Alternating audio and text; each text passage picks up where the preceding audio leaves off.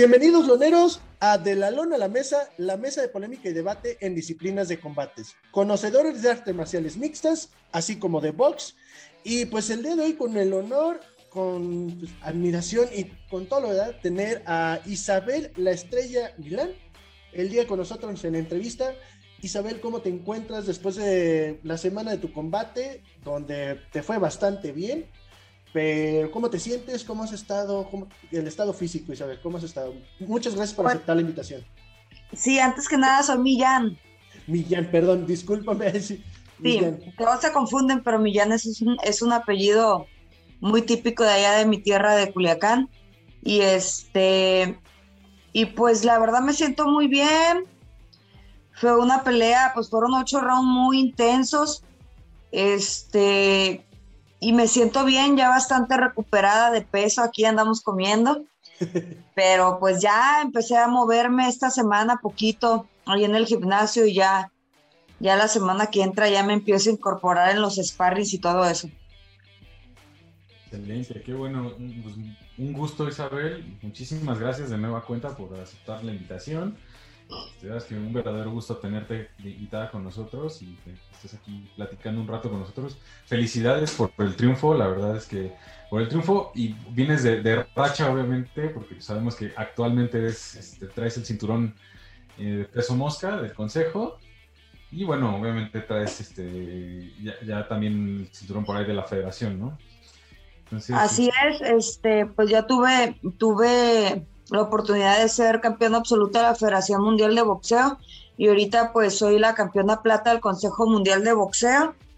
Y pues a, ver, a ver qué nos espera ahora este año. Este, el año pasado pues fue un año, un año que comenzó con una derrota que dejó un bastante mal sabor de boca porque pues aquí tenemos ahorita problemas con el presidente de la comisión, ya desde años atrás este, se vienen presentando problemas y creo que fue un, una derrota bastante injusta, donde todos los conocedores bien del boxeo me vieron ganar y nada más él me vio perder los 10 rounds. Este, pero pues yo creo que el mundo da muchas vueltas y está poniendo a cada quien en su lugar y pues aquí andamos, yo ahora ya como campeona plata y esperamos que pronto él pueda estar fuera de, de la comisión aquí de Monterrey. Sí, de hecho, bastante cuestionable esa, esa de combate contra Luis Elena Aguilar. Digo, lamentablemente te dieron la derrota por decisión dividida. Pero pues sí, digo, obviamente ahí, en ese aspecto, ¿cómo es que tú lo, digo, sé que una derrota pues, es derrota, pero pues, ¿cómo lo, o sea, cómo te sientes tú al saber que, pues sí, a lo mejor te dieron esa derrota, pero tú ganaste realmente la pelea Digo, pues teóricamente, ¿no? O sea, sé que frustra un poco, pero ¿cómo lo manejas tú eso, no? Yo nunca dije nada, o sea, en redes sociales nunca puse me robaron, en ninguna entrevista jamás había dicho que me robaron. Creo que esta es la primera vez que lo digo porque yo no voy a demeritar este el triunfo de, de una compañera que ella es la menos culpable de todo. Este es una buena peleadora y es la menos culpable de todo me dolió mucho. Es la derrota que me más me ha dolido porque he perdido contra las mejores del mundo. Perdí contra Fujioka, cinco veces campeona del mundo. Peleé, este, perdí contra Esmeralda Moreno, una de las mejores peleadoras que ha dado México, contra La Roca Zamora, para mí una de las mejores peleadoras también que ha dado México. Perdí contra la dos veces olímpica y aún así, este, esta, ¿cómo se llamaba? Ahí se me fue el nombre pero fue dos veces campeón olímpica y aún así la tumbé. Que no me contaron la caída también por ahí, entonces si no, pues otras cosas hubieran sido en las tarjetas, pero no me dolieron porque perdí contra las mejores y perdí luchando. Pero esta derrota me dolió muchísimo, no sabes cómo, porque yo sé que fue, pues fue un atentado en mi contra y fue doloso. Claro. Sí, lamentable, ¿no? La situación, pero bueno, la verdad es que por, fortuna, digo, lo bonito de este deporte es que después de una derrota, pues te da la oportunidad de levantarte de nuevo y, mira, pues hoy en día la campeona plata de, peso mosca, que digo, no es cualquier cosa, o sea, cualquier cinturón, cualquier título, cualquier triunfo es algo por lo que trabajas muy duro. Y pues bueno, o sea, qué bueno que, estás ya trabajando y que ya estás de, vuelta en, el, en, ruedo, ahora que en, el ring y en los trancazos, porque pues es lo, bonito de, esto, ¿no? Que te deja levantarte. Y justo hablando de, eh, pues yo quisiera que nos contaras un poquito, yo, yo sé que tú debutaste en el 2011, eh, pero ¿qué es lo que a ti te acercó al box? O sea, ¿cómo fue tu, tu origen al box? Sé que en, Culiacán, eh, sé que eres originaria de Culiacán y que ahí pues, es algo que es como muy común. Pero ¿cómo fue tu interés hacia el box? Fíjate que, en cuanto a eso la gente está muy equivocada. En Culiacán casi no hay boxeo. de hecho, ahorita está, de hecho está ahorita resurgiendo el boxeo. La gente siempre piensa que porque dicen Julio César Chávez hay mucho boxeo. Para empezar, Julio César Chávez no es ni de Culiacán, es de Ciudad Obregón. Y este, entonces piensan que hay mucho boxeo, pero no, no hay boxeo. Ahorita apenas está surgiendo, pero la verdad que, que, está subiendo apenas el nivel y están los promotores llevando ya, ya más boxeo a Culiacán, pero casi no hay. En comparación de ciudades tan grandes como Guadalajara, como aquí Monterrey, como México. Este, yo allá, ya, pues ya he contado varias veces esta historia, hay, hay varias historias por ahí en YouTube yo jugaba softball, mi vida era el softball. Fui por ahí a varios, a varios torneos, universidades y eso. Y yo era, yo era pitcher ahí en el softball y era mi vida. Yo nunca pensé que pudiera llegar a otro deporte al que pudiera querer más que el, que el béisbol, que el softball.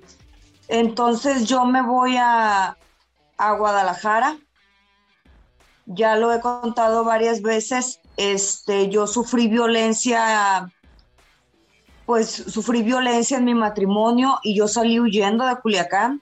Me voy de Culiacán a vivir a Guadalajara. Y entonces, este, después de haber tenido ya mis tres hijas, porque tengo tres hijas, quise optar por otro deporte y opté por el boxeo. Por eso fue que comencé allá en Guadalajara con el boxeo porque ya no pude seguir más con el softball y pues este deporte fue el que el que me abrió el, camino porque pues eh, eh, en el softball realmente nunca hubiera llegado a ningún lado. Iniciaste, si no me equivoco, Isabel, en el gimnasio de Omar Niño, ¿no? Bueno, a donde entrenaba Omar Niño, ¿no? Que fue campeón mundial también. Sí, yo inicié ahí en el gimnasio de la UDG yo me acuerdo que yo pensé que pues había, que por ser una universidad y pues una de las mejores universidades públicas de México, pues iban a tener un buen nivel de boxeo, pero resulta que no era nada más boxeo recreativo. Ah, pero en ese entonces ahí tenían permiso de entrenar Omar Niño y su entrenador Miguel Ángel Rangel, que fue mi primer entrenador con el que estoy muy agradecida y que pues me enseñó desde un principio a pararme y, con él hice la mitad, bueno, ya no la mitad, pero con él hice 15 peleas profesionales. Excelente. Oye, y pregunta, en ese aspecto, eh, vaya, ¿cómo ha sido tu... Mm, pues, ¿Cómo consideras que, fue lo que te impulsó a, pues, llegar del boxeo recreativo que, que mencionabas te despertó justo esa hambre por, ah, bueno, pues quiero dedicarme ya de lleno a esto? ¿O simplemente te fue llevando el camino a...? Yo anteriormente ya había hecho deportes de combate, había hecho tan sudo y taekwondo, entonces yo no sabía que existía el boxeo recreativo. Yo pensaba que todos los que iban a un gimnasio de boxes porque iban a ser boxeadores. Y cuando me preguntaron, ¿tú qué quieres? ¿Quieres pelear? Y yo me quedé callada y dije, pues ¿a qué se viene aquí? Pues claro que quiero pelear. Y fue cuando ya me empezaron a dar una atención más personalizada en, lo que es el boxeo. Perfecto. Tuviste cinco, peleas amateurs, tuviste nada más. ¿Por qué tan poquitas? O sea, ¿fue edición tuya? No, no tuve ninguna pelea amateur este, registrada. Fueron nada más unos topecillos allá en los gimnasios. Ah, nada más. Entonces tú tú te fuiste directo a profesional. Sí, o sea, fui de ahí de repente, fuimos algunas veces a un gimnasio, hicimos lo que llaman topes y, no, no, no tuve ninguna carrera amateur. Pues, bastante, digo, está bastante interesante eso. Y ahí, por ejemplo, me imagino que cuando llegaste al gimnasio y te dijeron, oye, pues un sparring, por ejemplo, ¿te ¿recuerdas cómo te fue en tu primer sparring? Sí, sí me acuerdo de mi primer sparring, fue con una muchacha que, ya era boxeadora amateur de ahí de, de la UDG. Y pues le dijeron ahí que me manzaneara nada más. Y sí, sí me acuerdo que me cansé mucho y, que yo me sentí que, que, peleaba bien chile y no, estaba bien tonta. Pues creo, que a todos nos pasa, ¿no? Que llegas y recibes el primer trancazo, aunque traes careta y todo, pero sí dices, ay, o te bajas, ¿no? Pero digo, al momento que bajaste del ring, que dijiste, no, pues sí quiero más? ah, no, pues a mí siempre me han gustado los chingazos, ya, ya había, anteriormente te digo, ya había hecho algunas peleas ahí en el taiko, en el tansudo, entonces, este, no, pues a mí siempre, siempre me ha gustado todo eso. Y en este caso, Isabel, ¿nunca pensaste en, o a lo mejor en ese tiempo no estaba tan arreglado como el box ahorita, o más bien las artes marciales, ¿nunca te llamó la atención irte por ese lado de lo mejor artes marciales o al, al, octágono en vez del ring? Pues la verdad que, que, no, nunca me llamó la atención. Yo me acuerdo que yo me acerqué al boxeo, porque en aquel entonces comenzaba a salir el boxeo. Te estoy hablando que si yo debuté en el 2011, de haber llegado como en el, como en el 2009 por primera vez a un gimnasio de box. Y, fui porque era cuando comenzaba nuevamente a salir en televisión abierta el boxeo y me llamó la atención. Yo me acuerdo que antes pasaba ya cuando estudiaba en la UAS y jugaba softball, pasaba por el gimnasio de boxeo y se me hacía pues algo, ay, decía el box, pero se me hacía que, que, no sé, se me hacía algo muy, muy extraordinario y no, nunca, nunca me llamó la atención el boxeo allá. Y este, y pues ya cuando, cuando comenzó a salir en televisión abierta fue que me animé y de repente sí me confundía porque venir yo de hacer taekwondo y tan sudo, pues de repente sí, sí tenía algunos movimientos este, que, que, que, eran muy típicos de allá y me aguantaba como que de tirar patadas y este y de hacer varios movimientos con las manos que hacía uno allá, pero, pero no, nunca me llamó la atención, la verdad. Y, ya entra, cuando entraste en el ambiente del box y que justo decías esto, que veías a los boxeadores y que justo se empezó a poner como ya de, pues no de moda, pero que empezó a, tener ya un poco más de presencia en televisión, el boxeo. Me imagino, ¿tenías algún, alguna figura del, del boxeo que dijeras, híjole, este es el que me gusta, es hombre o mujer, digo, no sé. ¿Tenías algún boxeador que decías era como pues, tu ídolo en este caso? Pues hasta la fecha que tienes ahí atrás, siempre siempre ha sido mi ídolo. Creo que siempre me he caracterizado por ser una, una boxeadora muy idealista y obviamente Mohamed Ali para mí era, pues era toda una inspiración, su vida, su forma de pensar, este, y lógicamente lo que hizo arriba del ring. Y pues fue mi inspiración total, de hecho lo tengo tatuado en un brazo. Nice. Sí, sí, sí. ¿Has visto boxear a su hija? Sí me tocó muchas veces, me gustaba mucho el estilo de Laila Lee. Ya por ahí varias se han atrevido de que yo le hubiera ganado a Laila Lee. Y pues el boxeo de mujeres ha avanzado tanto. Pero fíjate que estaba viendo yo boxear a, a estas, ayer las que pelearon, se me fue el nombre, la... ¿A, Cecilia? A Cecilia Breakup. Y este, y decía yo que, que pensaba yo que, que, que Laila Alice hubiera podido hacer algo bueno también en estas épocas, ya con las preparaciones físicas y el avance del boxeo que hemos tenido, porque creo que tenía mucha más calidad boxística que, que muchas que vemos ahora. Sí, claro.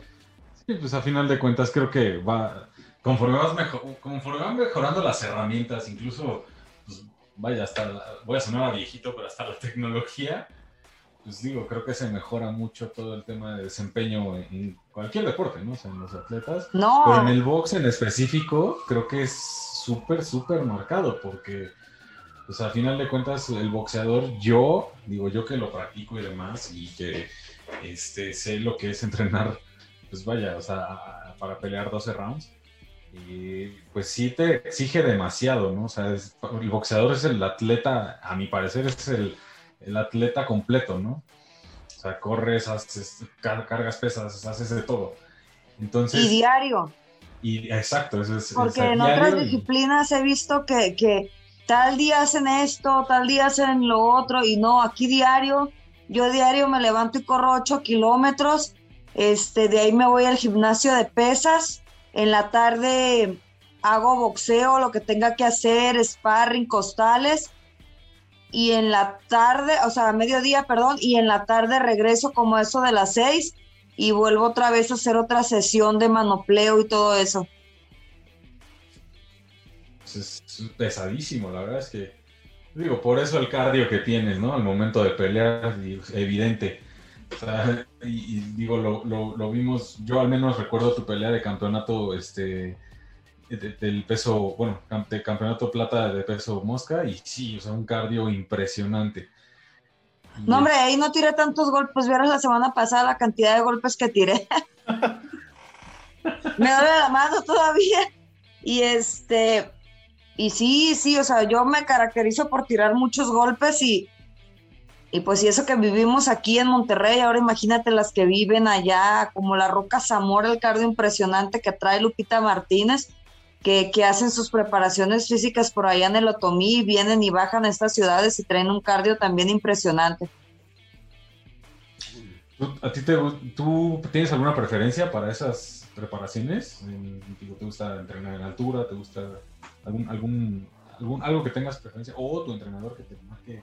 Pues es que no, no, no se trata de las preferencias que tienen. Nosotros tenemos a, que adaptarnos a lo que la capacidad económica nos, nos sugiera, porque pues si tienes dinero te vas a Jiquipilco y te das una preparación pues bien chingona, pero pues aquí nos adaptamos a lo que tenemos y tenemos que correr cerro o, ejercicio de montaña, pues vamos a Chipinque y si tenemos que correr en plano, pues vamos a las pistas que están aquí y es lo que tenemos.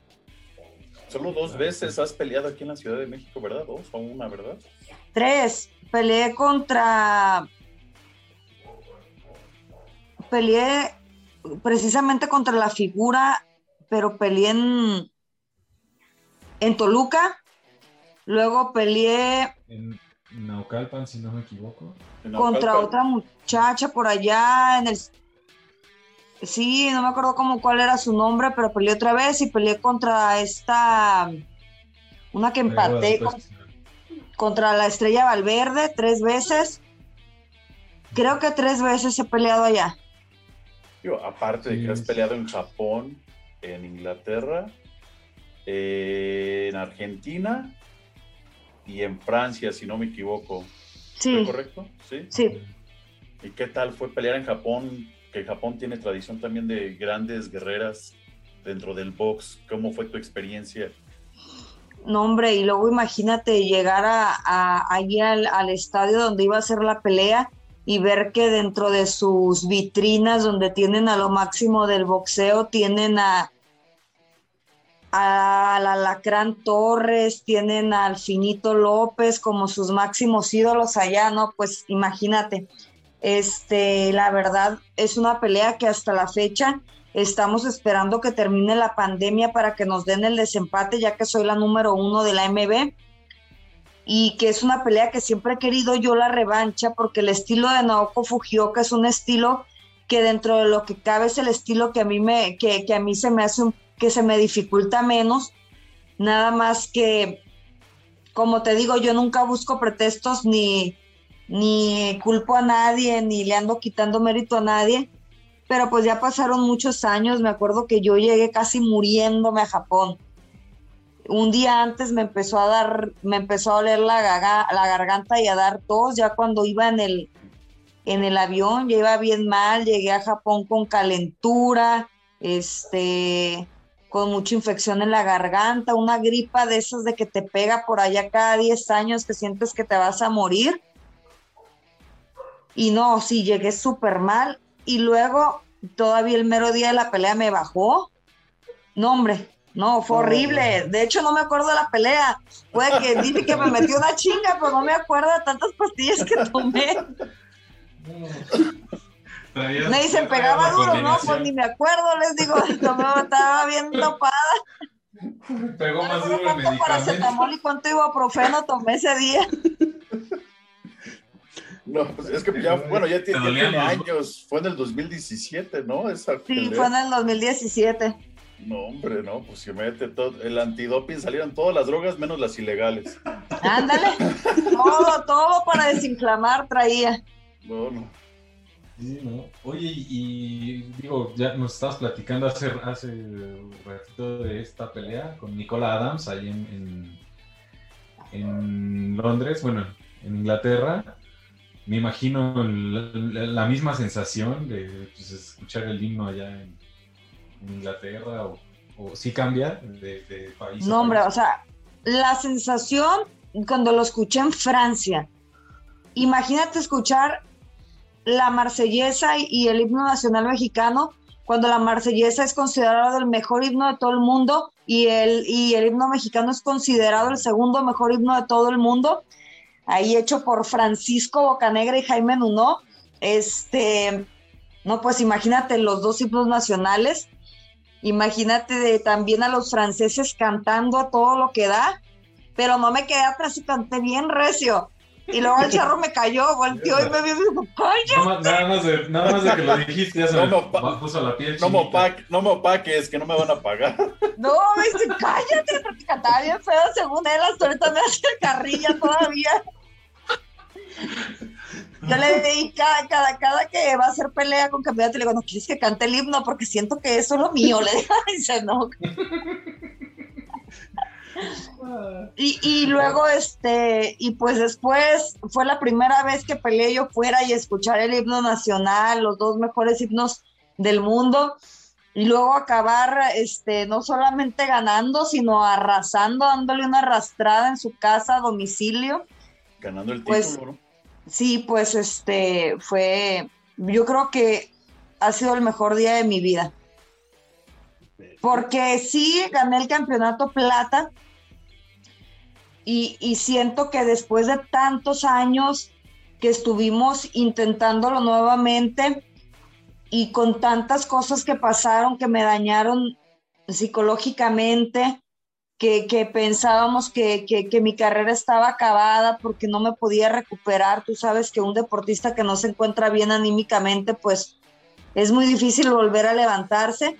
Entonces, para mí el título, el título plata fue como regresar y como revalorarme, pero fue un título que estaba vacante y, y no, no, no tiene comparación el sentimiento que, que, que poner de haber ido a, ganar un título a la casa de la campeona.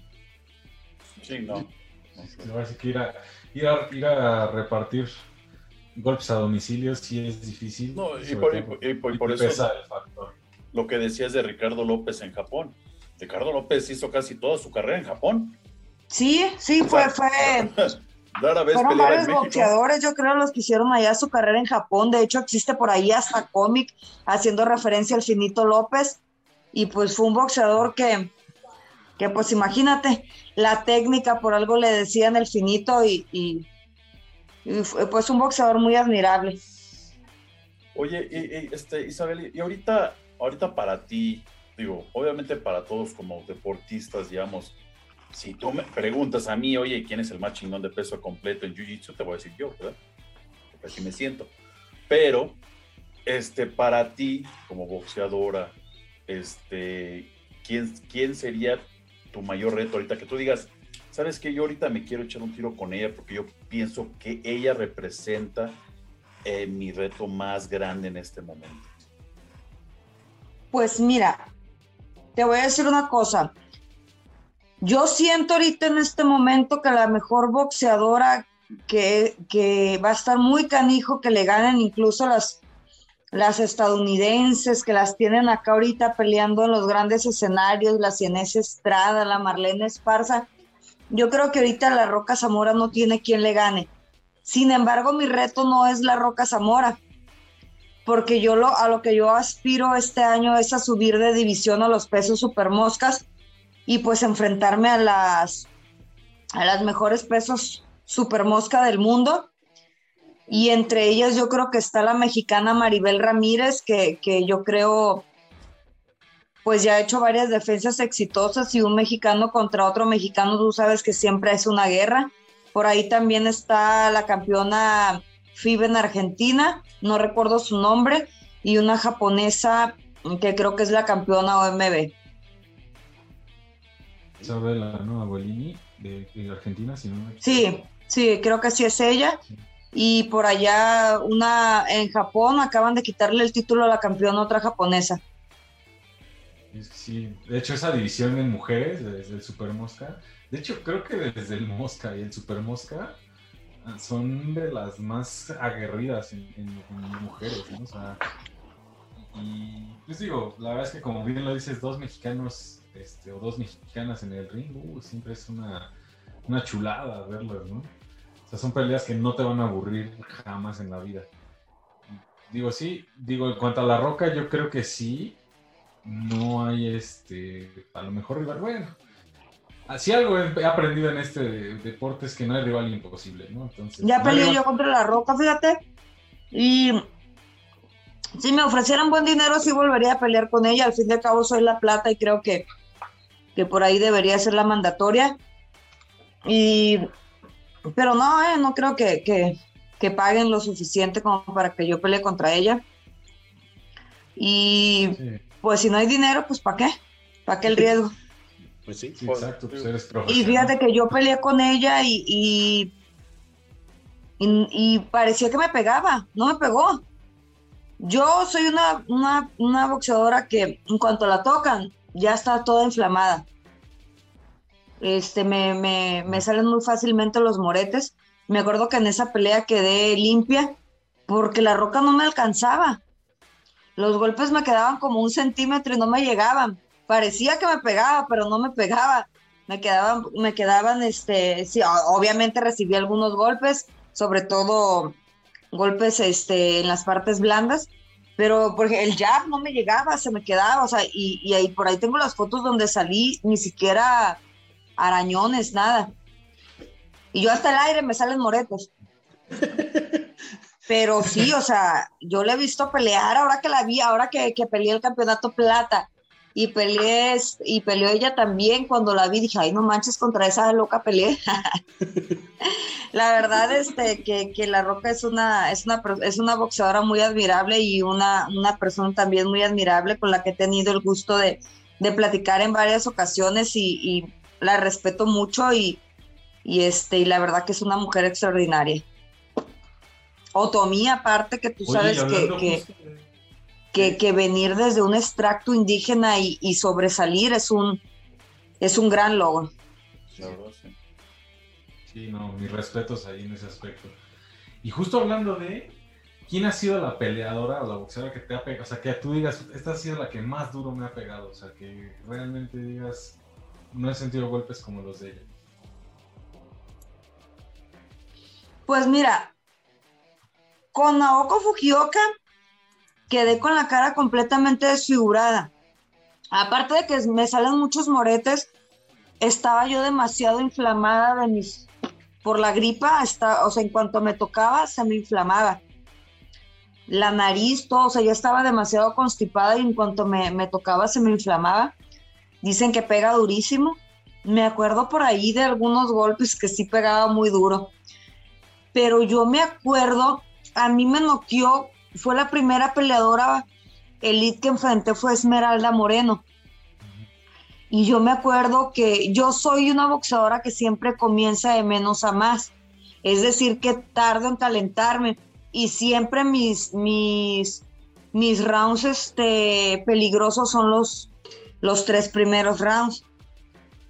Entonces, este, por ahí me agarró en el segundo round. Yo me acuerdo que me dolían mucho los golpes, aunque dicen que muchas peleadoras que han peleado con ellas dicen que, que no pega tanto, pero pues a veces la, pegada varía de, de, la preparación a la preparación que hayan tenido.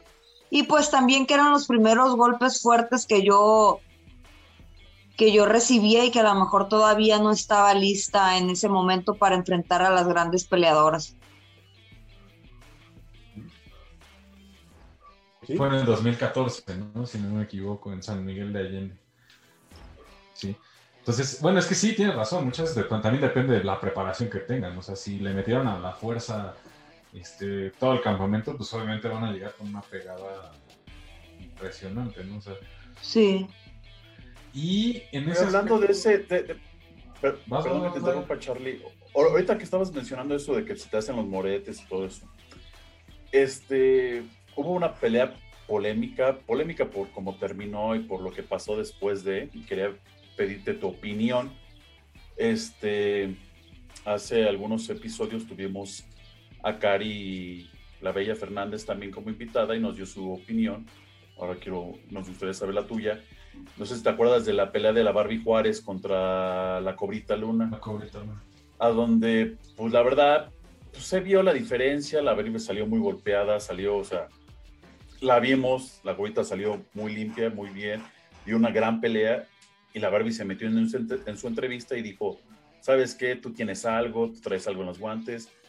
Tú, yo sé, tú lo has dicho, tú no eres de excusas, tú si perdiste, perdiste, ni modo, seguimos, la vida sigue, no pasa nada. ¿Tú qué piensas de esa clase de boxeadoras o boxeadores que, que hacen esa clase de cosas? Pues mira, pues principalmente a la Barbie le tengo respeto porque yo creo que fue una de las precursoras del boxeo y fue una de las primeras que nos abrió el camino y nos facilitó las cosas a todas las boxeadoras que veníamos detrás. Este, en su momento fue una excelente boxeadora. Eh, yo me acuerdo cuando conquistó el título Mosca, ah, no me acuerdo contra quién. Me acuerdo que era una, no me acuerdo si era una italiana. Y, pero, o sea, una excelente, excelentísima boxeadora pero pues siempre se ha caracterizado por este tipo de, actitudes. Entonces, pues sí, la verdad sí fue una falta de respeto lo que hizo. Yo creo que primero, si ella sentía que algo traía en los guantes, pues se debió haber procedido a una, a una investigación previa antes de, ah, de, de, pues hacer todo este tipo de declaraciones. Pero pues cada quien como dicen, ¿verdad? Las chismosas, pero pues cada quien. Y en este caso, eh, nos comentabas ah, antes de entrar a la entrevista que tienes tu programa, también tienes un podcast. No sé si nos gustaría dar alguna información acerca de tus podcasts, también para que aparezca aquí a la hora de que se suba a YouTube, para que lo vayan a checar. No, no tengo podcast. Tuviste que un programa, ¿no? Es un programa de, YouTube, ¿no? De YouTube. No, eso es, un, es un programa este, que hacemos eh, por Facebook y eh, ahí está Round Zero, se llama Round Zero con Z, todos los lunes a las 7 y pues es un programa donde siempre tenemos invitados muy interesantes, que por cierto la Barbie Juárez es la única que, que no quiso, bueno, nunca dijo que no, pero cuando nunca nos contestó ya la llamada. Y, y, pues ahí han estado los grandes y van a seguir estando. Ahí estuvo también Ana María Torres, que, que es mi ídolo en el boxeo mexicano femenil, y pues varios boxeadores que hemos tenido. Pues, vamos a Vamos a estar poniendo las redes sociales. En el video vamos a poner. Round cero aquí para que estén al tanto los lunes a las 7 de la noche. Así es, a las 8, perdón. Ah, a las 8. Ah, sí, yo soy. Y pues sí, yo pregunto todo, a mí me vale. Y le tiro al que le tenga que tirar. Así debe ser, está bien. No, así está bien. No, nosotros apenas le echamos a David Faitelson por hablar mal del Canelo. por, por, por, hocicón. Acá nuestro compañero Charlie le echó, pero hasta de lo que sí, no sé. Ay, yo me enojo, yo también me enojo, me enojo como si fuera mi pariente el Canelo, es que me da mucho coraje. Es que sí. Me da mucho coraje todo lo que, la gente envidiosa, fracasada, pone un montón de cosas del Canelo, pues que tiene que haya triunfado que no ha sido el, mejor boxeador de México, pues no, pero es el mejor de este tiempo y qué quiere que le haga, pues si no tuvo oposición, pues qué bueno. Es mexicano y tenemos que apoyarlo. yo, lo entiendo. Sí, claro, yo lo entiendo. Y justo por eso a mí me, molesta, porque aparte pues no saben, son personas que no tienen ni idea de lo que es pararse todos los días en un gimnasio a prepararse, literal, perdón por la expresión, pero literal a romperse la madre diario, literalmente, para, para pues llegar al, al punto en el que están. Entonces, o sea, es muy fácil hablar cuando no conoces eso, ¿no? Y decir, este, ay, no, es que tú no, no, este, no tienes calidad, no, no nos estás viendo la cara. pues, si no te gusta, no lo veas. Así de sencillo. Pues sí, aparte, o sea, no es una mala persona. Si yo tuviera, si yo ganara lo que el Canelo, pues claro que me iba a comprar un Lamborghini, que me iba a comprar una mansión. Ay, sí, seguramente iba a seguir viviendo en la misma casa o iba, pero pues no sé, está mal que lo diga, pero la gente de hecho, en episodios pasados es lo que hemos, yo lo he mencionado. Digo, ok, entiendo que a mucha gente no le gusta y a lo mejor yo como aficionado, y pues yo estoy aquí en Guadalajara, yo sé de lo, o sea, Canelo viene de una parte de aquí de, Jalisco, el Salto, que es muy humilde. Y realmente, pues si él tiene y ha luchado para comprarse un Lamborghini, para comprarse una casa, como lo mencionas, pues ¿qué tiene? Yo haría lo mismo. A mí si me ofrecen una pelea, pues me voy a ir, ah, ok, tengo tanto billete, tengo que pelear contra este cabrón que es bien chingón, va, pero puedo pelear con este que no es tanto, pues primero le doy en la madre al que no es tanto y luego me voy por el chingón por más lana, porque es un negocio. O sea, yo digo que yo, yo soy la idea de que yo lo haría y creo que muchos peleadores lo hacen, pero la gente habla por hablar. No, pues qué bueno, pero qué bueno que, qué bueno que, que Faitelson que se vaya a opinar de fútbol, qué chingados anda haciendo aquí. Ni de eso sabe. Es que estás diciendo lo mismo que yo decía. Y Eddie, qué bueno que le contestó. Me alegra mucho que Eddie le haya contestado. Yo tuve la oportunidad, este, yo comencé mi carrera con Canelo Promotions y pues Eddie me dio la oportunidad de, de, hacer varias peleas con él, por lo que le estoy muy agradecida a él y a, y su papá Chepo y este y son buenas personas, o sea, son personas como nosotros, que claro que te da coraje. A mí me dicen, el otra vez estábamos platicando en el programa que estuvo malo que el Canelo dijo que le iba a valer lo que la gente dijera y que no sé qué. Y, yo le dije, no, qué bueno que le valga lo que la gente diga. y se reían de mí. Y qué bueno que, que, no le importe y qué bueno lo que contestó y qué bueno lo que dijo y qué bueno que Eddie también los puso en su lugar. Y te voy a decir por qué. Yo como boxeadora, que no me acerco ni tantito a ser como el Canelo. Este, me ponen cosas bien feas de repente en redes sociales y te duele. Te duele porque eres un ser humano de carne y hueso que se levanta todos los días a correr, a entrenar, que representas a tu país con un orgullo para que gente pendeja venga y te esté diciendo cosas. pues no, claro que le duele al Canelo y, y pues qué bueno que se defendió. Sí, sí, totalmente. Y en este caso, la verdad es que, digo, pues son, es gente de, familia, a final de cuentas. pues, pues sí, o sea, son de, salir todos los días, como te decía, a, pues a pelear literalmente. Y pues se merecen lo que, lo que están cosechando, ¿no? así como tú también lo haces y, pues digo, a final de cuentas, pues es un, es, sí es un deporte y es un, algo muy bonito, pero es un trabajo, o sea, a eso te dedicas. O sea, no, digo, ustedes, pues no, no creo que haya alguien que le gusta que le deshagan la cara pues, a pues, cambio de nada, ¿no? Sí hay gente que le gusta, hay mucha gente que le gusta que le rompa la cara a lo menso, pero no creo que sea el caso de ningún boxeo. Como te decía, hay gente que le gusta que le peguen en la pinche calle a lo güey, pero bueno, ese no es el caso de los boxeadores, ¿no?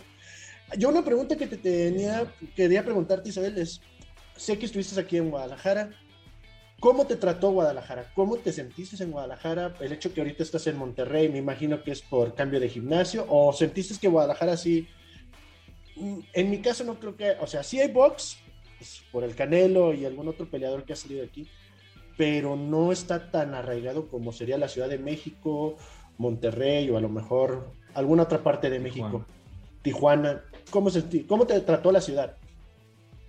Pues sí viví varios años allá y sí me quejaba todos los días, pero siempre me voy a quejar donde quiera que esté que no sea Culiacán. Este, pero no, fíjate que cuando yo estaba ya que inicié, sí estaba muy bien el boxeo, estaba este Héctor García con HG Boxing, luego estaba Canelo Promotions, y luego había por ahí, Sanfer iba mucho a hacer funciones, porque era cuando estaba aquel Archie Solís y todos esos. Y no, fíjate que en aquel entonces sí había mucho boxeo. Y luego se apagó, se desaparece Canelo Promotions y se desaparecen casi todas las promotoras y, y pues muchos boxeadores se quedaron sin trabajo. En aquel entonces había varios boxeadores elite que incluso eran boxeadores, eran campeones y campeonas del mundo que ya no defendieron sus títulos por, porque no tuvieron una promotora. Este, cuando cierra Canelo Promotions, este, yo tuve la oportunidad de que me hable el charro y es cuando me dice que si quiero venir a pelear aquí. Y pues me vine a pelear para acá, hice creo que dos o tres peleas con él y ya, y ya después me vino la oportunidad de ir a Francia me vine para acá a prepararme para ir a Francia y pues ya aquí me quedé. Excelente. ¿A qué, No, adelante, dale, ¿A qué crees que se deba esa caída del boxeo? Porque ahorita está apenas como que queriendo otra vez eh, tomando auge. Este, ¿tú a qué crees que se deba eso? Pues precisamente por eso que las promotoras, este, pues desaparecieron. Y la verdad, este, que ahora que estoy tan, tan cerca de todo esto de las promotoras y eso me doy cuenta que, que pues sí es un gasto muy fuerte el que se hace en hacer cada función, que es muy difícil conseguir patrocinadores, que es donde sacas el dinero para hacer las funciones y pagar los sueldos de los peleadores. Y sobre todo que es muy difícil que la gente pues vaya y pague su boleto para, para, para ver el boxeo. ¿Crees que existan mafias dentro del boxeo todavía? Claro que hay muchas mafias dentro del boxeo, este, pues cómo no, yo creo que lo vemos diario, la mafia del boxeo, y me ha tocado ver varias anormalidades. Pero pues yo estoy, en, estoy conforme porque estoy dentro de una promotora que, que yo lo observo día con día porque siempre estoy ahí detrás del charro este, ahí de cómplice de todas sus ocurrencias y sé que es una persona en la que se puede confiar 100%, que siempre ve por el peleador, que hace funciones incluso sin dinero, se ríen porque hace funciones sin dinero y no saben cómo. Y que hay veces que, que me acuerdo que hemos salido de las funciones y lo he tenido yo que invitar a los tacos porque sale sin ni un centavo, pero a sus boxeadores siempre les paga antes de subirse al ring. Entonces creo que, que, eso me hace tener confianza, que estoy en buenas manos. Y pues ya los que no están aquí, pues allá se la echan. Pues, claro. Sí, es lo que he estado viendo, yo que te sigo en tus redes sociales, estás de promotor ahora también, ¿verdad? Este, consiguiendo boxeadores para, para pelear y qué bueno, dándoles oportunidad que, Después de Matchmaker, les dije que, ah, tengo tanta gente en mi Facebook y me sigue tanta gente afortunadamente que les dije pues la voy a hacer de Matchmaker. Y es que fíjate que me da mucho coraje que el, el, este, el dinero pasa por un matchmaker, pasa por el que te dijo, el que te avisó, el que te esto, y el peleador acaba ganando bien poquito y me ha pasado porque he ido a, pelear a otros países y, llegas tú y ves tu sueldo y dices, no manches, pues cuánto me quitaron en lo que, en lo que vino desde otro continente hasta acá. Y pues así es esto. Y pues ahí vamos a ayudar a los muchachos. Como te digo, no, no es que les quiera hacer una carrera de que, ay, yo te voy a hacer una carrera, porque la promotora ya está establecida no, no, no, no voy a trabajar para, para otros promotores, o sea, estoy nada más aquí con el charro apoyándolo. Y nosotros, sus boxeadores, ya estamos establecidos y por la verdad que lo que vamos a conseguir es rivales, pero siempre se les habla con mes y medio, hasta dos meses de anticipación para que vengan bien preparados, para que vengan con toda la intención de ganar y si ganan, pues ni modo. O sea, ni modo para, la, para el peleador de la promotora. Aunque bueno, y, y, sí, mira, de verdad es que nosotros es lo que queremos darle auge y darle empuje a todos esos boxeadores nacionales. Nosotros con gusto, cuando tengan algún evento o cualquier cosa, si gustas mandarnos este, folletos, nosotros le hacemos promoción, nosotros tenemos episodios semanalmente. Imágenes. A imágenes, nosotros con mucho gusto les, les damos este auge y damos a, a, conocer en nuestras redes sociales, también para que otros boxeadores amateurs o profesionales se den a conocer con ustedes, siendo una promotora seria, porque como dices, hay muchos promotoras allá afuera que la verdad nomás le quieren ver la cara al deportista y, y, es una desgracia, la Okay. verdad. Por eso muchos se van hasta a, que ya no puede. Por eso muchos se van a otros países a entrenar y no se vale. Cuando, Pues, cuando sí. en- Fíjate que es una promotora seria y aparte es una promotora chica que selecciona a sus boxeadores. Este, nosotros aquí en nuestro gimnasio somos nueve boxeadores. Ninguno tiene problemas de drogas, ninguno tiene problemas de que lo vayas y lo saques de la cárcel o que ande de borracho. Todos, el charro siempre trata de seguir un esquema de, de buenos muchachos y agarra pocos boxeadores de fuera. Él, él, él no está abierto a, a, a, agarrar a cualquier boxeador, por más bueno que sea, si es problemático, no lo quiere aquí porque una manzana podrida va a podrir a las demás. Entonces, la verdad que, que, somos, y como dice él, este, yo no puedo pagar sueldos grandes, somos una promotora que forma carreras y, tratamos de llevarlos a los grandes escenarios donde ya están los grandes sueldos.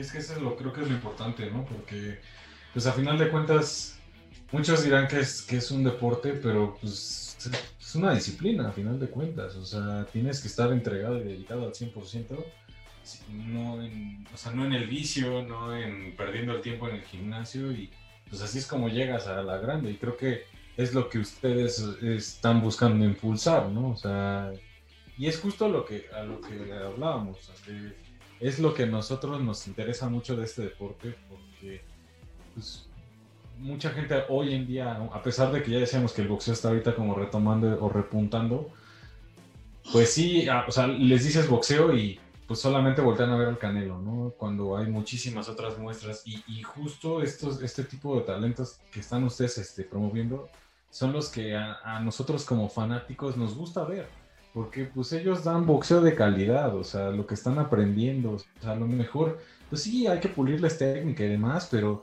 pues traen el hambre, ¿no? Y eso es lo sí. que creo que hace a los boxeadores grandes, ¿no? Aquí en México. Te digo, eh, no, no tenemos, no hay ningún problema con ningún muchacho de, de, del gimnasio, nadie tiene ningún tipo de problema, nomás que son bien embarazadores, les digo. oye, que de plebes ya, ahí nos vemos, no van a embarazar a nadie, por favor. bueno, pues y igual este... y velo, velo de alguna forma, están regando el gen, a ver si tenemos una nueva generación. Para pa, pa, la, pa la, otra, pa, la, otra, su pago con su cajita de condones respectivos. Sí, o pañales, o pañales. No, hombre, y, sí, te digo todo, la verdad que sí somos un equipo muy bonito y, y este, y pues la verdad no, no, no se acepta cualquiera. Yo, pues yo soy de las más grandes y también soy de la que ha tenido más logros aquí dentro de la empresa. Y pues yo todos los veo como si fueran mis, mis hermanitos chiquitos y siempre pues tratando de apoyarlos y de poner el ejemplo porque sí soy, sí soy bien, bien habladora, de, este, muy, muy mal hablada y este, soy muy desmadrosa, pero, pero pues a mí nunca me van a ver con ningún vicio, ni me van a ver haciendo una cosa indebida, ni, ni nada. Me dedico 100% a lo que es mi carrera mi casa, mis perros y nada más. Para mí no, no, no hay otra vida. Este, ahorita ahí estamos también, pues ya tratando de meternos un poquito en lo que es mi carrera de derecho para, pues a fin de, de, crear ya, de, crear ya esta nueva etapa que viene para mí, ya fuera del boxeo y, y, y pues tratar ya de buscar otro sustento porque el boxeo no nos va a durar toda la vida. Y, y, pues aquí andamos siempre, te digo, echándole ganas y como te digo, tratando de poner el ejemplo. Tengo que agarrar fuerza siempre de, todos lados porque pues siempre tienen ahí mis compañeros algún problema donde ocupan pues el apoyo, el cejitas, por ejemplo, ahora que, era el primer, era el número uno del mundo y de repente tuvo dos derrotas muy dolorosas y lo pusieron como en el 40 después de haber empatado el título mundial que, que se acabó por un corte, de haber estado allí y no haber podido llegar. Entonces tenemos que estar ahí siempre para apoyarnos. Y yo como la más grande y la que ha tenido más experiencias y la que se ha caído y la que se ha levantado y la que le ha pasado de todo, entonces este, tengo que, que apoyar siempre a mis compañeros y tratar de darles ese, ese ánimo y de que vean ellos el ejemplo, porque pues siempre hay que predicar con el ejemplo. Sí, bueno, ¿no? Y, la y en, algún futuro tú te verías o este... Digo, sé que ahorita estás con el tema de la promotora y demás, pero te gustaría ya incluso meterte de lleno después a manejar a alguien o a o entrenar incluso, o sea, ahora sí que hacer la entrenadora. Pues ya, ya he sido entrenadora en gimnasios, pero me gusta, me gusta, pero no me gusta hacerlo como una obligación. No me gusta de que me digan, tienes un horario, vas a llegar a esta hora. Y este, no, me gusta hacerlo por, por gusto. Este, ya como todos los entrenadores tuve mis decepciones también ahí con mis peleadores amateur que tuve. Y es muy pesado, ahorita se me hace muy pesado porque eso de entrenar tres veces al día y aparte tener que entrenar a los demás, tener que manoplearlos, tener que, que hasta barrer y trapear en el gimnasio cuando eres encargado, se me hace muy difícil. Aparte yo también sí soy una, pues soy todóloga, siempre estoy estudiando, me gusta mucho estudiar, me gusta mucho el derecho.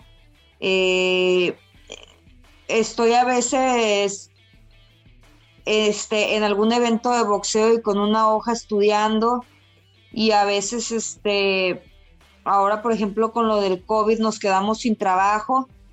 Me tuve que poner a vender ceviches y aguachiles y fue lo que me sacó adelante. Entonces, pues le hago de todo, de todo le hago la verdad. El boxeo es mi vida y mi pasión quiero tener un trabajo donde reciba un sueldo fijo, donde yo tenga la oportunidad de crecer y trascender y mantener a mi familia y el tiempo extra o este, dedicárselo al boxeo, al boxeo como un pasatiempo, no como algo que me genere. Si me genera, pues bien, y si no, pues como, como, como el amor que le tengo al boxeo simplemente. Bueno, y hablando de, de tu tú eres licenciada en Derecho, si no me equivoco. Derecho y Ciencias Sociales. Este, hablando de que buscas algo ya estable para, esto, ¿ya está cerca el retiro para, para Isabel? Pues, este, claro que cada día está más cerca que ayer. ¿Sí? Pero, pues yo en estos momentos todavía tengo metas que cumplir en el boxeo. Todavía me siento muy fuerte, creo que traigo más energía que, que todos los muchachos de 20 años del gimnasio. Y este. Y todavía me, voy a esperar un ratito, pero sí voy a, a buscarle ya. Ya son 10 años de carrera. Este, yo, yo pienso que dos, tres años más, y, pero ya, ya quiero establecerme ya. Porque pues el tiempo pasa. Excelente, qué bueno. No, la verdad es que, digo, ya estuvimos hablando de tu carrera y súper admirable no, ahora sí que qué bueno que si tienes metas aún, pues sean tus metas personales, porque pues al final de cuentas a este, a este deporte no vienes a demostrarle nada a nadie más que a ti misma. Y pues ah, vaya, lo, creo que has, logrado muchas cosas bastante importantes, ¿no? Y qué bueno, y pues de nueva cuenta felicidades por ello. Y, y por otra parte, este, en ese aspecto de, pues, ¿tú qué le dirías, por ejemplo, qué mensaje le darías a esta generación que, que está como que interesándose ahora por el boxeo, que están entrando, va, que empiezan a, que pues digo, todos sabemos que no es un, muy fácil, donde ¿no? pero que pues sí lo ven como una, pues una carrera, ¿no? Que ellos se quieren dedicar a esto, o a estas niñas que a lo mejor también están entrando al tema del boxeo femenil, ¿qué, les, qué mensaje les darías? Mira, si tú crees que para ti el boxeo es un pasatiempo, si tú crees que el boxeo es una forma de ganar dinero, si tú crees que el boxeo pues estás ahí a ver qué. Mejor dedícate a otra cosa porque no, porque golpe que entra ya no sale. Entonces, este, no estás recibiendo golpes de okis. Si tú crees que el boxeo es tu vida, si tú crees que el boxeo es tu pasión, si tú tienes la determinación, siempre, siempre que haya determinación lo vas a lograr. Yo recuerdo que desde el primer día que yo dije voy a ser boxeadora, soñé con que iba a ser campeona del mundo. Nunca lo dudé, jamás, jamás lo dudé. Yo sé que no soy una boxeadora este, impresionante, que no nací, que no tengo dotes naturales, pero poco a poco los fui creando y, este, y la disciplina pues me, me, me ha hecho lograr cosas. Quizás mucha gente que hable por hablar diga que he logrado muy poco o que no he logrado nada, pero para mí ha sido mucho. Yo era una persona muy inteligente en la escuela, académicamente sobresalía mucho.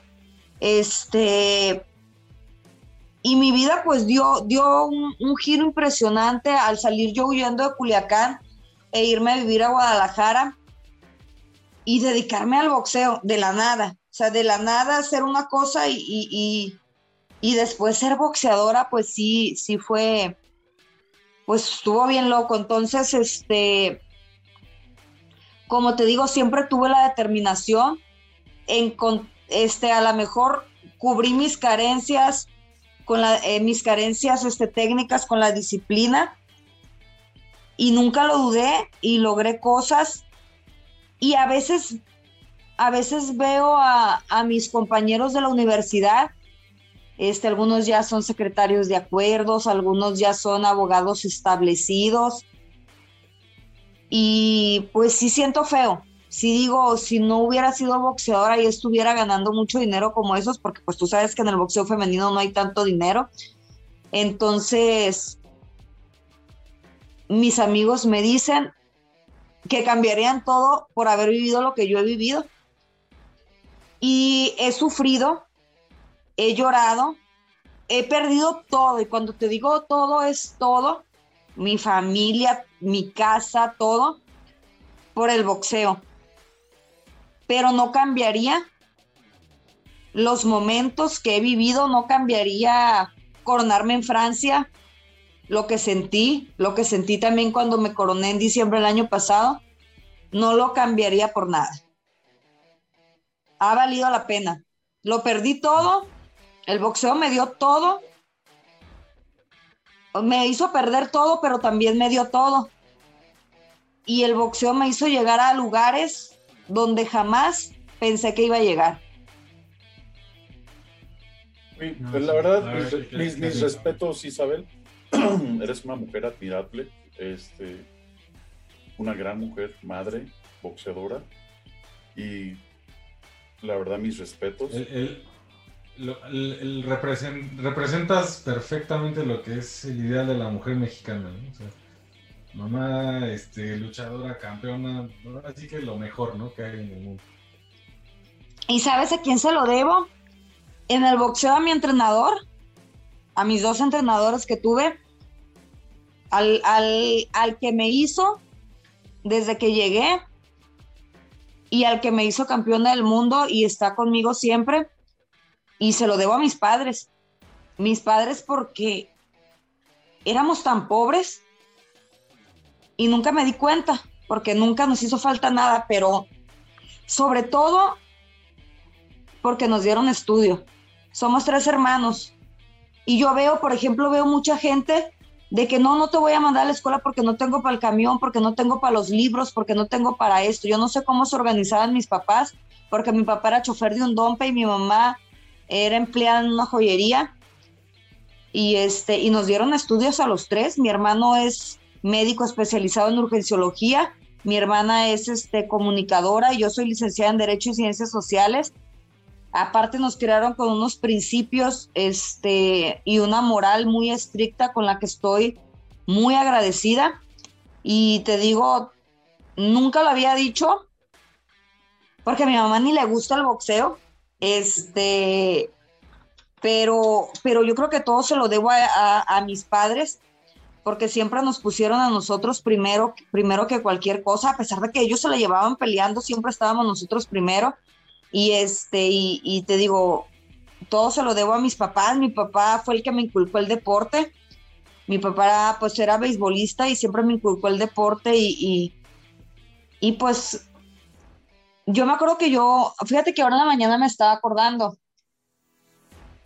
fue hace como 20 años, ay, no, no tanto, fue hace como, como algunos 17 años, estaba yo en Culiacán y este, ya tenía yo a mi primera hija y yo veía que, que pues yo no tenía dinero y veía que, que un amigo era músico y, y, ganaba dinero y veía que otra amiga era estilista y ganaba dinero y que otra era este costurera y ganaba dinero y dije, ay Dios mío, cómo quisiera tener un don, un don de esos en el que yo, con el que yo pudiera ganar dinero. Y ayer que dijo el chocolatito cuando, cuando acabó la pelea, que gracias Dios mío por haberme dado el don del boxeo, este, recordé yo ese momento porque gracias al boxeo, la verdad que he sobrevivido estos últimos 10 años y, gracias a ese talento me ha dado para vivir y así como el chocolate diario, le agradezco a Dios por, por haberme dado este talento y, y pues siempre, fíjate, ayer me estaba acordando de eso, cuando yo le dije, Dios mío, yo quisiera tener un talento con el que pudiera vivir y pues me lo dio. Y mira, y mira, qué bueno. Y, mucho. Campeona del mundo, el don y, y con eso has sacado adelante a tu familia y la verdad, gran admiración con ese gran don que, que no todos tenemos el don de tener, de poder ser lo que queremos, ¿verdad? Porque hay veces que no podemos hacer lo que queremos, tenemos que hacer lo que nos trajeron aquí a hacer, lo que nos toca hacer. Y ahorita que dices del chocolatito, quisiéramos saber tu punto de vista de la pelea de anoche. ¿Cómo la viste? ¿Tú viste a quién viste ganar tú? Pues mira, es, fue una pelea donde Ay, la verdad que fue una pelea de alarido que, que, hace mucho que no veíamos. Yo creo que mucha gente no quiere al Canelo porque pues nunca nos da esos espectáculos. Este, sin embargo, pues es otro peso, tenemos que entenderlo y pues él no tiene la culpa de, de no recibir tanto golpe y de no, no, pues es, es un estilo de pelea diferente. Pero, o sea, nos regalaron una pelea tremenda, como hace muchos años que no veíamos. Mm, por ahí sí vi ganar por un punto el chocolate, pero te voy a decir por qué. Este, existen varias, varios puntos de vista que se toman en cuenta por el jueceo. Hay jueces que toman en cuenta más el golpe de poder, el daño efectuado, hay otros que toman más en cuenta la defensa, el manejo del ring, el que propone la pelea. Entonces yo creo que por ahí es donde varía la temática esta de las calificaciones. Yo me gusta, yo, o sea, yo como una jueza que no ha estudiado ni nada, porque en el gimnasio tenemos este una a la socia del charro que ella sí tiene pues varios cursos como jueza yo tomo más en cuenta el daño y el golpe de poder. Me gusta tomar eso en cuenta a lo mejor porque yo soy una peleadora que me caracterizo por más por la fuerza. Y es algo muy personal. Pero si nos vamos, y, fue lo, y, la verdad que el chocolate puso si estamos hablando de quién puso más mal a quién, pues lo puso más mal al chocolate al gallo, que de repente lo vimos doblar los pies y al chocolate nunca lo vimos mal. Pero si tú tomas en cuenta el manejo del ring, ahí el manejo del ring, yo creo que estuvo más de parte del gallo que entraba, salía, se movía, manejaba el centro del ring y este mantenía la distancia de repente entonces yo creo que hay, hay por ahí varios aspectos. Yo pienso que la pelea pudo haberse ido para cualquiera de las dos partes. Si se fue para el mexicano, pues mejor. Lo que sí te puedo decir es que el Chocolatito es un peleador que me asombra su movimiento de piernas, nunca queda mal parado, nunca da un paso en falso. Me asombra este, su calidad de golpeo, su colocación del golpe, casi no te tira golpes diokis, está nomás aquí cerradito y golpe que tira lo coloca.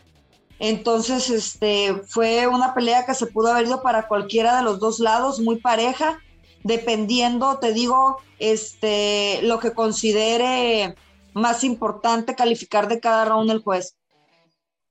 Sí, en este caso, a mí lo que, tu opinión que estás dando se me hace muy elocuente a, lo que también mencionó el Gallo Estrada. Él mencionó, para él, si se hubiera hecho un empate, hubiera estado conforme. Le dieron la victoria, pues también, pues, véngase, no es mexicano y hay que apoyarlo.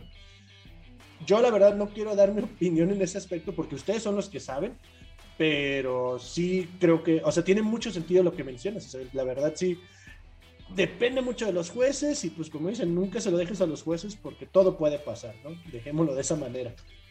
Pero sí, entiendo mucho de lo que acabas de mencionar y creo que muchos de los aficionados que ven nuestro programa van a entender por qué se tomaron esas decisiones. Si ves el manejo del ring, el golpe de poder, el, todo este cotorreo.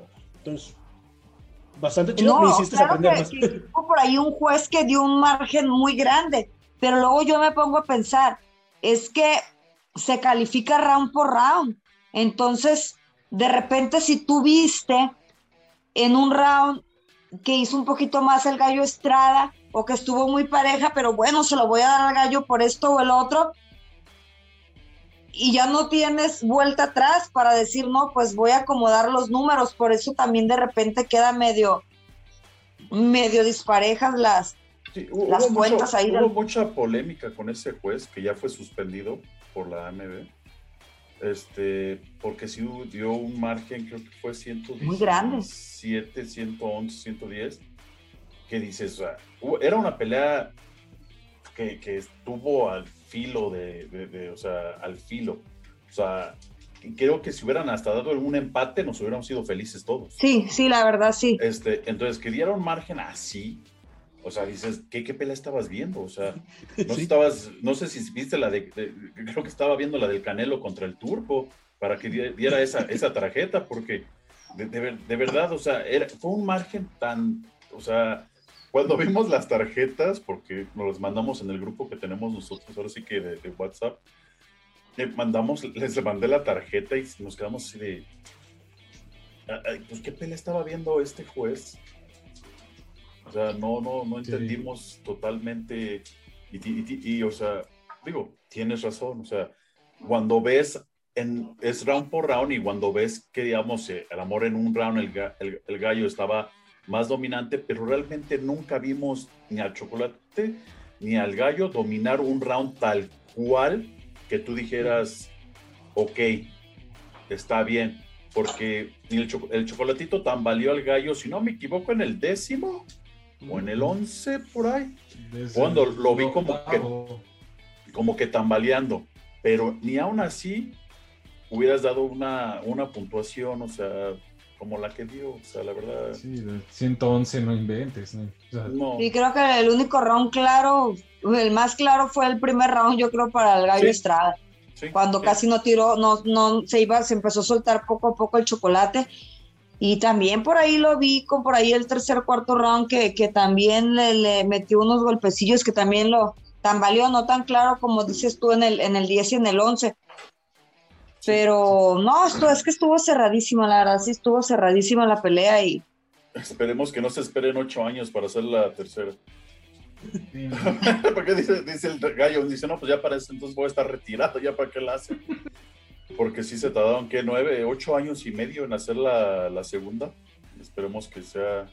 El gallo ahorita tiene que defender su título con el siguiente obligatorio, que es el su oponente obligatorio. Y creo que después de esa esperemos que se haga una tercera pelea.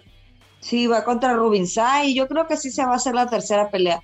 Este, por cuestiones económicas, ahorita está muy, pues muy devastado el, chocolatito, yo creo. Me hizo recordar una frase de Wilfredo Gómez, cuando le dice a alguien, tú qué vas a saber lo que es perder, perder es peor que morirse. Y para alguien que tiene tanto orgullo, y, y, tanta pasión por el deporte, te lo puedo decir yo, sí es cierto, perder a veces es peor que morirse. Entonces vamos a ver pues que se levante de esta si él considera que él ganó, que muchos consideran que él ganó, este, pues que se levante y, y, nos regalen una tercera pelea. Esperemos que sí. Pues Isabel, yo te, quiero agradecer el haber estado con nosotros, ¿no? Te queremos, este, sabemos que tienes cosas que hacer. Y, este, y te quiero agradecer el, haber estado con nosotros. La verdad, mis respetos, mi admiración hacia tu persona. La verdad, eres el ejemplo claro de una mujer mexicana, la verdad, para mí. Y te agradezco de todo corazón que hayas aceptado mi invitación, nuestra invitación para estar con nosotros. Y, este, vamos a seguir tu carrera, vamos a seguir siguiendo tu carrera muy cerca y, tener mejores noticias tuyas en, dentro del box. Otro título, ¿por qué no antes de que te, te retires? Otro título mundial. sí, eso es lo que estamos buscando. Qué bueno. Te felicito, te felicito de corazón, de veras, una gran mujer, madre, boxeadora, guerrera, mexicana, este, un orgullo mexicano para todos. Y este, vamos a estar poniendo tus redes sociales eh, aquí y tú también tu canal. Este, bueno, tu show de Facebook para que lo vean los lunes a las 8 de la noche. Round Zero. Round Zero, con Z, para que estemos al tanto todos de, de ti. Muchas gracias. No, muchas gracias a ustedes por haberme brindado este espacio y, pues nos tardamos un poquito con la entrevista, pero ahí está ya. No, perfecto. No te preocupes. Aunque no me guste, sí las doy. no, te agradecemos. Sabemos que no te gusta y te agradecemos mil, mil, mil, mil, mil gracias que nos hayas dado esta entrevista a nosotros. De veras, nuestra admiración y respeto para tu persona. Sí, un verdadero honor haberte tenido con nosotros. La verdad, muchísimas gracias, Isabel. Y la verdad, toda mi admiración y respeto y espero ver tu próxima pelea y pues el próximo campeonato. Verte levantando tu cinturón. Estaremos al, pendiente de lo que viene para, para, Isabel Millán. Y este, pues de nuevo, en nombre de, la Lona la Mesa y de los loneros que nos están este, viendo, te agradecemos mucho, te deseamos muchísimo éxito y suerte no necesitas porque pues a final de cuentas tienes mucho talento, pero sí necesitas el éxito. Y sí, nos encantaría de verdad verte con un cinturón más. Esperemos así sea. Y pues a ver si, si, tenemos más adelante la, oportunidad de volver a platicar contigo. Pero muchísimas, muchísimas gracias Isabel. De verdad que ha sido un honor para nosotros y tienes toda nuestra admiración y nuestro, nuestro, nuestro respeto de antemano. Y pues sí, muchas gracias.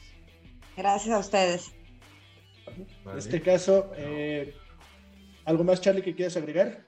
No, por mi parte todo. De nuevo, muchas gracias y estamos, estaremos al pendiente de ti, Isabel. Que Dios te bendiga, Isabel. Cuídate mucho. Igualmente. Saludos. Saludos, hasta luego. Bueno, loneros, pues en este caso, muchísimas gracias a Isabel. Y pues, Tocayo, te la rifaste en traer esta entrevista con nosotros.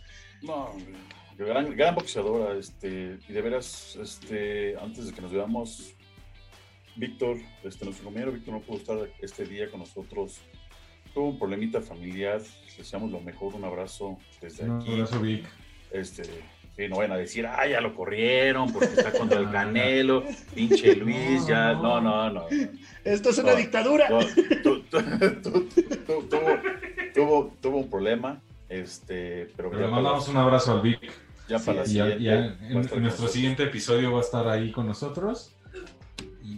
Pues sí, la verdad es que digo, esta, esta entrevista, este, pues de nueva cuenta es para acercarles un poquito más a lo que es el tema del boxeo, o sea, que es, ya lo vimos en la pelea de, bueno, este, este, de, Chocolatito con, con, Estrada, y se, los hemos dicho siempre, ¿no? O sea, esto es el verdadero, y, o la, la raíz del boxeo, o sea, lo que es el verdadero boxeo si quieres mexicano, pero a nivel internacional. O sea, esto es lo que realmente es la esencia del boxeo, ¿no? O sea, la gente que como Isabel, pues, le, pues diario batalla por, por, ganarse un lugar, no nada más en, el ring, sino pues en la vida. O sea, y eso es lo que hace a un boxeador grande, ¿no? O sea, se los, se los decíamos en nuestros episodios este, el hambre, el hambre no nada más de triunfo, sino el hambre por ser alguien. estamos ahí por, pues, por vivir todos los días, ¿no? No se, no se la pierda. Ya lo no se- escuchamos. Es una gran historia, como todas las que hemos tenido, la verdad. O sea, es- de historias de grandes mujeres que la verdad se la han rifado en todos los aspectos de su vida, ¿no? Entonces, no se pierdan las demás entrevistas también. Porque van a Todas estar han sido sal- muy saliendo, nos tuvimos- dimos- Nos llevamos una sorpresita. Tuvimos una, este, en el, en el episodio que viene, va a haber muchas sorpresas, pero este, aquí van a estar las entrevistas con la Conejo, la que tuvimos con Cari, la que tuvimos con este Swayze, la que tuvimos con este, Con Swayze Valentine, Con la idea. ah, con, con Aide. Este, todas aquí van a estar saliendo las entrevistas, no se las pierdan, mujeres, todas mujeres, grandes mujeres mexicanas, triunfadoras. que ahí Una quiero- estadounidense. Ahí quiero hacer Una una aclaración porque me llegó un mensajillo de un amigo mío que por qué solo entrevistamos a mujeres. No, no es que nosotros queramos solamente entrevistar a mujeres, la verdad, así se han dado las cosas. Y la verdad, si eres un peleador, boxeador, artes marciales o alguna academia, Lo, lo- mira, lo, lo voy a decir, o sea, hemos invitado a peleadores, a boxeadores que no aceptan. Digo, a lo mejor no sé porque seamos, como estamos comenzando, lo que sea, pero gracias a Dios todas las damas nos han dado la oportunidad y qué bueno, la verdad son grandes peleadoras. Pronto vamos a tener más, la verdad, este, pronto vamos a tener más peleadoras este, y, y gente de y mujeres de, de- de los deportes del contacto, porque son las que están aceptando las invitaciones. Es. O sea, la verdad, Ujú. pero pues, si tú tienes en tu academia un peleador que tú quieres que entrevistemos, que va a debutar o ya debutó y nadie quiere, este, una, o sea, lo que sea. Que ¿no? está buscando promoción, que está Buscando un promotor que Con, gusto, pelea. con gusto, con gusto. Este, este, mándanos un correo, aquí va a estar saliendo nuestro correo. así es. Mánd- Mándanos un correo y, este, y lo contactamos, hacemos la entrevista. O sea, estamos comenzando, pero gracias a Dios este, tenemos mucho, muchos seguidores, tenemos muchos auge, vamos bien, este, estamos dándonos a conocer bastante. Este, y, y muy pronto vamos a tener buenas noticias. Así es. En este caso, Charlie, ¿algo más que quieras agregar, anunciar? Pues no, nada más el, el tema de que no se pierdan las demás entrevistas que hemos tenido, muy buenas. Ya por ahí nos, dio, nos regaló una sorpresita de la, de, la, de la entrevista anterior, no se la pierdan, va a estar por aquí de, con Conejo Matt, que ahí le hizo un poco al profeta, bueno, le hicimos un poco al profeta, este, pero Ve- no ve- se vean- las pierda. Vean, vean el episodio, vean nuestro episodio 9, si no me equivoco, que es el que sigue. Ocho. 8 Ah, sí, para, nueve, Nueve, nueve, nueve. perdón. 9 para que les demos esa noticia. Así es. Y, este, ah, perdón, y pues no, no, no, no, nada más eso. Y este, síganos, síganos, coméntenos, por favor, también, si, qué les parecen estas entrevistas, sus puntos de vista, este, ah, igual cosas que, que les gustaría saber más para nuestros próximos invitados, etcétera. No es que estemos nada más este, enfocados en mujeres, simplemente pues son las que nos han aceptado. Con muchísimo gusto los- las vamos a tener aquí. Este, si son peleadores, entrenadores, manejadores, lo que sea, adelante. Sí. Foro está abierto. ¿no? Así es. Tocayo, ¿algo más que quieras agregar? Pues sí, No, este, síganos en las redes, en nuestras redes sociales. Aquí van a estar saliendo las redes sociales de Isabel, la, la estrella Millán. Va a estar saliendo sus redes sociales para que la sigan, para que nos sigan a nosotros, los canales de YouTube, Spotify, Amazon Music. Este, sigan a la mejor escuela de Jiu Jitsu en México, Escuela Mente Cuerpo, este, que va a estar saliendo por aquí. Y este, síganos, opinen, opinen, opinen. Estamos al tanto de todas nuestras redes sociales. Así es. Pues carnalitos, muchísimas gracias. Muchísimas gracias a Isabel. Y pues recuerden suscribirse, activar la campanita, regalarnos un like, dejar algún comentario que eso nos va a ayudar muchísimo. Va a estar apareciendo también el correo y las redes sociales de nosotros, así como de Isabel, para que nos apoyen. Y pues muchísimas gracias y no se pierdan los episodios que hemos sacado, las demás entrevistas y vienen cosas mucho mejor. Vienen cosas muy interesantes muy pronto. Muchas gracias, carnalitos. Nos vemos.